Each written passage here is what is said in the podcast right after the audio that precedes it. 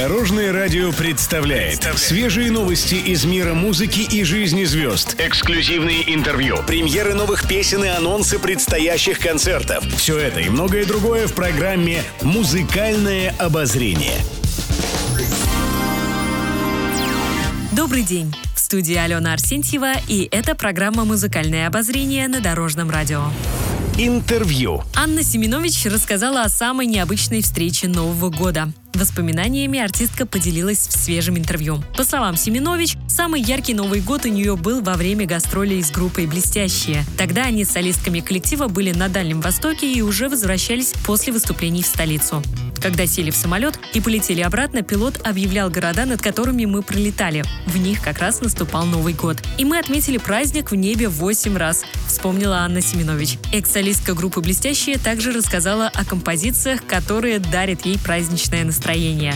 На первом месте, по ее словам, песня звенит «Январская вьюга».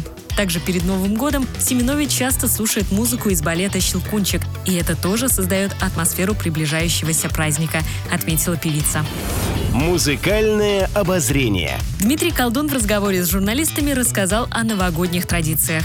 По словам артиста, главное – это оставлять все плохое и негативное в прошлом году. А еще Колдун отметил, что каждый год они собираются с родными большой компанией, чтобы отметить праздник. Есть также личная традиция артиста.